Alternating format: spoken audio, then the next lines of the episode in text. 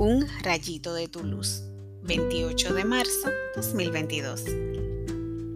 Y creyó él con toda su familia. Juan 4, del 43 al 54. Sanar y salvar son dos palabras que utiliza Jesús indistintamente de la otra.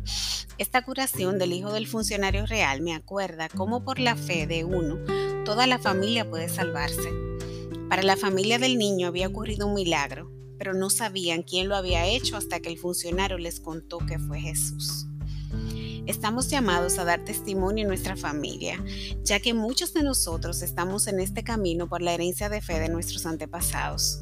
Qué hermoso sería una familia de santos, así como la de María Goretti o Santa Teresa del Niño Jesús. Cultivemos el amor a Dios en nuestros hijos y familiares, dando testimonio de lo que Él hace en nosotros. Oremos. Gracias, Señor, porque tú tienes compasión en nuestras debilidades. No necesitamos signos más que el de tu entrega y los dones que cada día el Espíritu Santo deposita en nosotros que seamos testigos en nuestro hogar y donde quiera que vayamos de las maravillas que has hecho.